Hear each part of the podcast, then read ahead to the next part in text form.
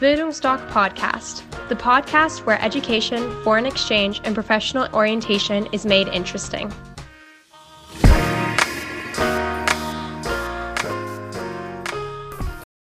Warum scheitern Auslandsaufenthalte während und nach der Schulzeit so oft, obwohl das Auslandsjahr für junge Menschen so bedeutend geworden ist? Auch als Zeichen der Belastbarkeit bei Jobbewerbungen, bei der Persönlichkeit etc. Ich möchte in den heutigen Podcast mal auf einige Gründe eingehen. Ich bin Horst und ich bin Auslandsberater bei der Bildungsdoc Akademie in Dresden. Das häufigste Argument bzw. Grund, warum man sein Kind ins Ausland schickt, ist, ich würde ja mein Kind ganz ins Ausland schicken, dass es ein Highschool-Jahr macht oder ein Auslandsjahr nach der Schule, aber ich kann mir das nicht leisten. Da hat man irgendwo mal was gehört, eine Zahl mitgenommen etc., hat sich aber nie tiefgründig mit dem Thema beschäftigt und äh, wenn es nicht selber von den Eltern kommt und Eltern darüber erzählen, dass ihr Kind gerne ins Auslandsjahr möchte, ein Auslandsjahr machen möchte, dann kommt wahrscheinlich fast mit hundertprozentiger Wahrscheinlichkeit wieder die deutsche Mentalität zum Tragen, dass Freunde, Bekannte, Verwandte dann natürlich mit einem gewissen Neidfaktor fragen, kannst du dir das denn überhaupt leisten? Also ich könnte mir das nicht leisten. Hast du dir mal Gedanken gemacht? So, und das, obwohl für ein Highschool-Jahr zum Beispiel es vom Staat, nennt sich Schülerauslands-BAföG, bis zu 7.500 Euro der Teilnehmer geschenkt bekommen. Damit lässt sich natürlich das Highschool-Jahr sehr gut finanzieren. Wir haben jedes Jahr auch alleinerziehende Mütter, teilweise mit Hartz-IV-Aufstockung oder Wohngeld, die sind arbeitslos, aber das ist eben nun unser Lohndumping-System in Deutschland, da sie nicht genügend verdienen. Da bekommen die die volle, volle Förderung, die 7.500 und da haben wir zum Beispiel auch ein Programm, äh, wunderschönes in das junge, dynamische Brasilien. Ich weiß, dass viele eine andere Vorstellung davon haben, aber die in Brasilien sind, kommen wieder und haben sich komplett in das Land verliebt, in die Mentalität der Menschen, in die Warmherzigkeit und wie gesagt, in diese, in diese junge Dynamik, die da vorherrscht, komplett anders als in Deutschland.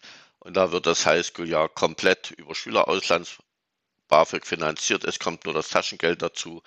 Das sind ja zurzeit oder das ist in der Regel das Kindergeld aktuell 250 Euro. Brasilien brauche ich vielleicht 150. In den anderen Ländern lasse es 200, 250 sein. So, damit wäre die Finanzierung gestaltet. Genauso wie das Auslandsjahr nach der Schule. Das sind unsere Bestseller Intelligentes Work and Treffel. Da ist die Rahmenfinanzierung ca. 4000 Euro beziehungsweise drei Kontinente in zwölf Monaten. Auch unser ein Bestseller von uns, wird sehr gern genutzt. Und da ist die Rahmenfinanzierung ca. 4.500 Euro. Wir hatten im letzten Sommer unsere Abiturienten, die das nutzen, bekommen Anfang Juni die Abi-Zeugnisse. Bis Ende August gehen sie arbeiten. In Dresden wurden im letzten Sommer 14, 15 Euro bezahlt war Stundenlohn, auch aufgrund der Corona-Pandemie, gerade in Hotel, Gastronomie fehlen ja überall Arbeitskräfte, also es wird sehr gut bezahlt. Und haben die sich zum größten Teil das selbst finanziert und damit war die Finanzierung gesichert. Bei Work and Travel ist vielleicht, die sich schon mal mit dem Thema beschäftigt haben, kommt dazu bei den beliebten Ländern Kanada, Australien, Neuseeland, dass man dort eine finanzielle Reserve nachweisen muss. Kanada 1600, Australien 3200, Neuseeland 2500. Das hinterlegen oftmals die Eltern, Großeltern, auch wenn wenig Geld da ist, nimmt man es vom Sparbuch. Hauptsache das Kind geht und nach drei, vier Monaten kann man das zurücküberweisen. Da, wie gesagt, gibt es in unseren Beratungen Hinweise. Also die, an der Finanzierung liegt es nicht. Wo ich gern darauf hinweisen möchte, was jetzt bei uns auch immer beliebter wird, gerade hier im Osten, wir müssen ja alles aufbauen, die Kultur so für Auslandsaufenthalte ist ja so durch die Eltern nicht vorgegeben, weil viele das haben selbst nicht erlebt. Werden jetzt bei uns die Schülersprachreisen, da war oft auch der Grund, haben wir auch wieder auf Veranstaltungen, Messen erlebt, dass sich eben manche Schüler hätten sich hätten gerne Schülersprachreise gemacht, aber haben sich eben geschämt für ihr schlechtes Englisch und dann denken die eben gleich dran, dass sie ja an ihrer Schule ausgelacht werden wegen ihrem schlechten Englisch und das passiert mir dann vielleicht im Ausland auch. Dem ist natürlich nicht so, weil wie gesagt erstmal eine völlig andere Mentalität ist. Man hat bei einer Schülersprachreise genauso bei Erwachsenen Einstufungstests wie das Sprachniveau ist und die Klassen werden nach Sprachniveau zusammengesetzt. Also dass annähernd das gleiche Sprachniveau ist, keiner unter überfordert wird, optimales Lernen garantiert. Und da, wie gesagt, nimmt das jetzt zu. Unsere Beratung, da freue ich mich, dass ich gerade bei 6, 7, 8 Klässlern beziehungsweise äh, bei Schülern, die sich noch nicht ein komplettes Auslandsjahr vorstellen können, dass sie dort mal ein bisschen Blut lecken, genauso wie die 11 Klässler, die machen Abitur Kurse in Englisch zum Beispiel oder Zwölftklässler, da gibt es direkt Abitur-Vorbereitungskurse. Auch wieder teilweise mit Hinblick, brauche ich mir danach ein Auslandsjahr nach dem Abi zu oder nicht, dass man sich mal austestet. Und wer zwei, drei Wochen eine Sprachreise gemacht hat, kommt zurück, kann sich alles vorstellen. Und da, das wollte ich sagen, da gibt es keine Förderung. Da ist ungefähr die Woche 800 Euro. Manche nehmen ihr Jugendweihgeld, manche Eltern sagen, okay, Auslandsjahr ist wichtig. Ich würde mich freuen, wenn mein Kind zum Beispiel ein Highschool-Jahr macht oder das Auslandsjahr nach dem Abi. Und da bin ich gern bereit, äh, zwei Wochen oder drei Wochen Schülersprachreise zu finanzieren. Und die Großeltern geben meistens auch noch was dazu. Und so ist auch eine Sprachreise zu finanzieren, wenn es wirklich eng ist mit der Finanzierung und der Schüler ist 8., 9. Klasse, dann empfehlen wir natürlich dann lieber das Geld in das Highschool-Jahr zu investieren, weil ein Highschool-Jahr komplett das Leben verändert. Also positiv gesehen, man legt eine Basis für ein komplett anderes Leben, wo man auch selbstbestimmt durchs Leben geht. Man ist begehrt auf dem Arbeitsmarkt. Das leistet natürlich eine Sprachreise in zwei, drei Wochen nicht.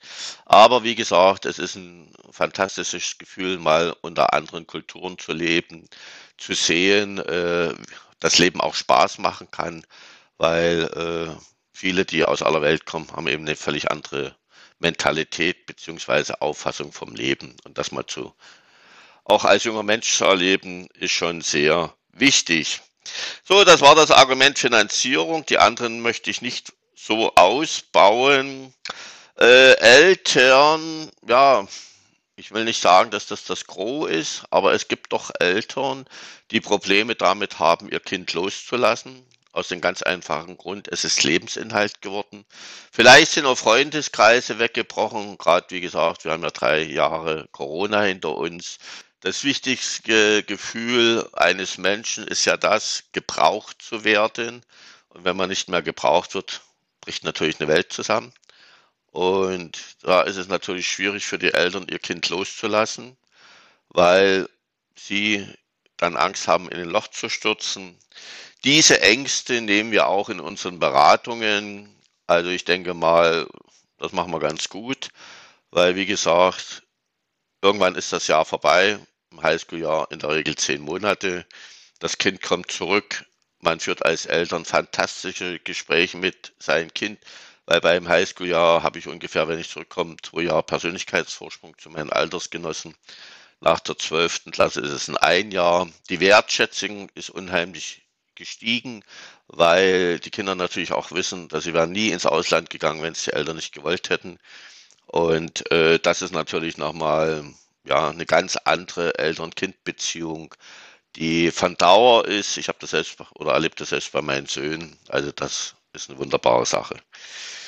Äh, es gibt Ängste der Eltern, genauso Ängste von Teilnehmern. Ein Auslandsjahr, sage ich immer, ist kein Kindergeburtstag. Ist nun mal so, äh, beim Auslandsjahr geht man erstmal ins Ungewisse zum ersten Mal als Kind ohne seine Eltern.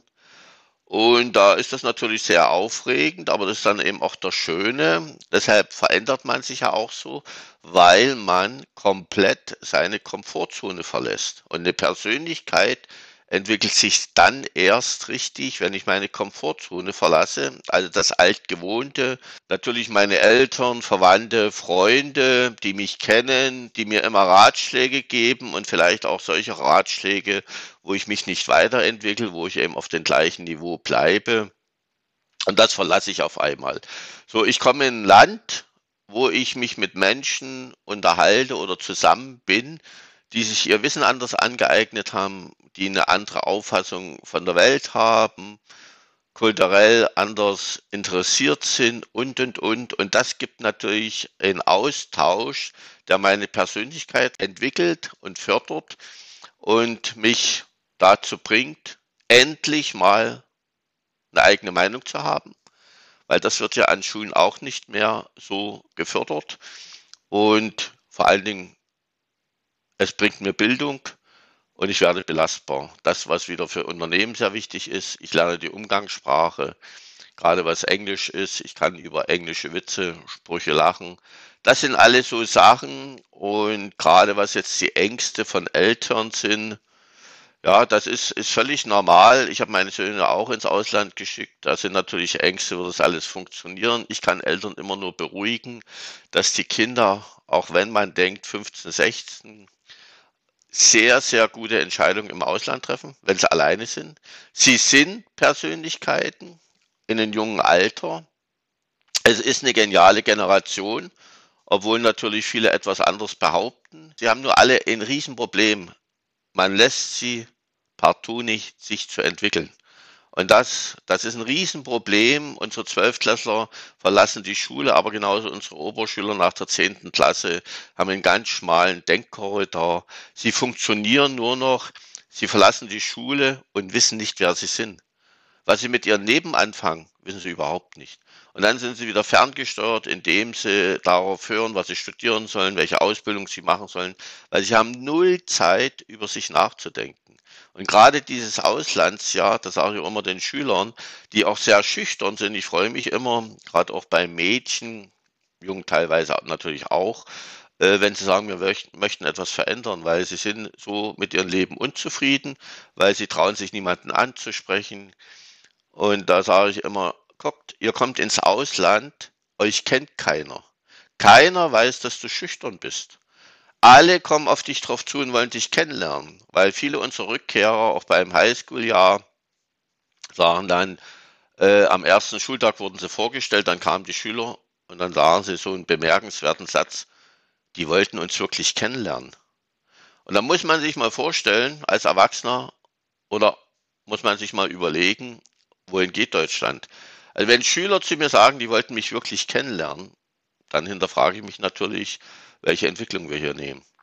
Und das sind eben alle so Sachen, sie werden ganz einfach mitgerissen. Das Einzige, was ich immer sage, was sie schaffen müssen, ist in dieses Flugzeug zu kommen. Und wenn sie aussteigen und dieses breite Grinsen sehen, der Gastfamilie, oder wenn es Work and Traveler sind und so weiter, sie werden vom Flughafen abgeholt, dann sehen die die Warmherzigkeit, diese Begrüßung, und dann merken sie, mir kann nichts passieren. Ich habe ja immer jemanden, der mir hilft. Und deshalb, wie gesagt, bauen wir in unseren Beratungen die Ängste ab. Weiterer Grund, warum Kindern das Auslandsjahr werden und nach der Schulzeit nicht realisieren können, ist eben, das merken wir jetzt gerade, weil wir haben jetzt verstärkt auch Schüler, die ihr Highschool-Jahr in Mexiko machen. Trauminsel Yucatan, wunderbar, Merida, schön am Strand, alles toll, alles super. Und Leni, die ein Highschool-Jahr in Mexiko gemacht hat, ihr ist es auch zu verdanken, dass sich jetzt einige Schüler für Mexiko entschieden haben. Wenn sie davon erzählt, wie herrlich es war und dass sie gar nicht mehr zurück wollte, wird eben immer gefragt auf Veranstaltungen, Messen von Eltern, von Schülern, wie war es denn mit der Gewalt und mit der Sicherheit. Unsere Medien leisten da ganze Arbeit. Die ganze Welt brennt, nur Deutschland ist sicher und Paradies. Und, da meint, und dann sagt Leni immer, ich habe mich sicherer gefühlt als in Deutschland. Ich bin mit Uber gefahren. Natürlich sind ein paar, gibt es einen Verhaltenskodex. Wenn ich bin eben abends länger ausgeblieben, habe ich das mit meiner Gastfamilie abgesprochen. Meine Gastmam hat mich abgeholt, beziehungsweise ich bin ja allein, sondern mit Freunden nach Hause.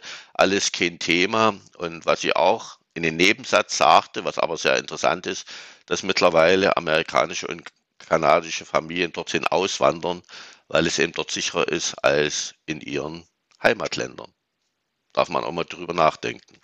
Also wie gesagt, äh, auch wieder vielleicht bis Neid, wenn dann Eltern gesagt wird äh, von Freunden, Bekannten, Arbeitskollegen hast du überhaupt kein Verantwortungsgefühl. Wie kannst du dein Kind nach Mexiko schicken oder wie kannst du es denn Sätze ins Ausland schicken? Du weißt doch, was in der Welt los ist, überall brennt und überall sind Unruhen und du schickst dein Kind ins Ausland. Hast du denn überhaupt kein Verantwortungsgefühl? Ja. Das sind alles so Dinge, Deutschland live. So ist unsere Mentalität. Deshalb kommen unsere jungen Menschen, egal ob sie nach dem Abi gegangen sind oder während der Schulzeit, kommen zurück und der einhellige Tenor, warum hat Deutschland so eine beschissene Mentalität gepaart mit Neid und Missgunst? Sie kommen zurück, schauen immer, was uns verbindet, nicht was uns trennt.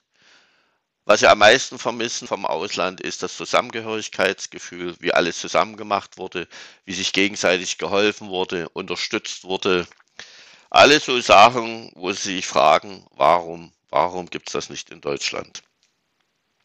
Und vielleicht als letztes Argument, es gibt noch ein paar andere, aber äh, was dann eben auch noch kommt, warum, warum man äh, das Kind jetzt nicht ins Ausland schickt, ist eben auch, dass man sagt, du sitzt jetzt hier 10, 12 oder 13 Jahre auf der Schulbank, du musst jetzt endlich mal fertig werden.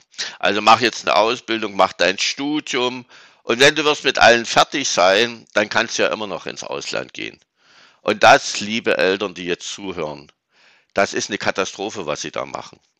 Weil sie geben ihrem Kind keine Zeit, über sich nachzudenken. Wer bin ich? Wo will ich hin? So, ich habe vor kurzem einen Artikel gelesen, vielleicht googelt sie auch mal, das mentale Erbe der Eltern. Das ist so spannend. Ich habe das überhaupt noch nicht gewusst, dass es sowas gibt. Auch wenn wir als Eltern mal verstorben sind, kann unser, können unsere Kinder immer noch ein, sorry, beschissenes Leben führen. Ganz einfach, weil wir sie als Eltern so programmiert haben. Ja, und die Kinder haben auch ein Recht, sich von Eltern abzunabeln, dass sie ihr eigenes Leben führen. Meine Söhne sind glücklich. Ich mische mich dort null ein.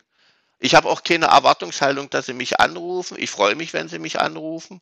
So, aber sie führen ihr eigenes Leben genauso wie ich es genieße, ohne jegliche Verantwortung, mein Leben komplett selbst gestalten zu können. Immer wenn Kinder im Haushalt sind, hast du Verantwortung. Das sollten die Eltern vielleicht auch mal überdenken, nochmal vielleicht sich ein paar Träume zu erfüllen, wenn die Kinder aus dem Haushalt sind. Und nicht bloß der Arbeit nachzujagen, damit sie irgendwelche Statussymbole sich nur anschaffen können, was völlig witzlos ist. So, also wie gesagt, nie alles hintereinander machen, weil die Unternehmer sagen auch, dann sitzt ein Masterabsolvent vor mir, denkt, er ist der große Überflieger, hat seinen Master in der Tasche, hat noch nie in der Firma irgendwie Einblick gehabt, vielleicht mal ein Schülerpraktikum oder irgendwie beim Studien im Praktikum, aber ansonsten noch nie längere Zeit in Arbeitsabläufe integriert gewesen. Was sollen wir mit denen anfangen? Denn müssen wir anlernen, denn müssen wir rein in, in ihn müssen wir rein investieren. Das kostet erstmal Geld und Zeit. Und da können wir natürlich keine Spitzenlöhne ihnen anbieten. Und dann bieten wir ihnen einen Lohn an, da ist er komplett enttäuscht. Aber was sollen wir mit denen anfangen? Dazu kommt, dass die Unternehmer sagen, was nützt mir jemand, der sein Abi mit 1,0, 1,5 gemacht hat, je nachdem, einen super Studienabschluss und den wir jeden Tag sagen müssen, welche Seite er soll aufschlagen. Das muss man sich mal überlegen. Die jungen Menschen sind schuldlos, weil sie sind ganz einfach ein Spiegelbild unserer Gesellschaft, des Elternhauses. Ich denke auch viele Eltern haben, was die Führung betrifft, bei der Kindererziehung die Führung eingestellt. Da gibt es nur noch Liebe. Also ich habe Schüler, die sind so gepudert und gezuckert, das kann man sich überhaupt nicht vorstellen. Da entscheiden alles die Eltern. Gerne mal eine Stunde zur Beratung kommen. Nehmen Sie sich ganz einfach die Stunde und Sie werden entspannter in die Zukunft Ihres Kindes blicken. Nicht mehr permanent unter Druck sein, dass Ihr Kind immer Bestnoten erzielen muss. Und liebe junge Menschen, ihr werdet ein Ziel wieder vor Augen haben und dann wahrscheinlich mit mehr Spaß lernen weil er sagt, ich will meinen Abschluss gut machen und dann belohne ich mich mit einem Sahnehäubchen, zum Beispiel ein Highschool-Jahr oder ein Auslandsjahr nach dem Abi oder auch nach der Oberschule. Da sind die Möglichkeiten begrenzt, finden wir aber auch was, weil die Schüler ja in der Regel 16 sind. Ab 18 hat man dann die absolute Freiheit. In diesem Sinne, danke fürs Zuhören und äh, ich freue mich. Melden Sie sich, machen wir einen Termin und dann schauen wir mal, wie wir das Leben verändern können. In diesem Sinne, bis zum nächsten Podcast. Ihr, euer Horst. Ciao.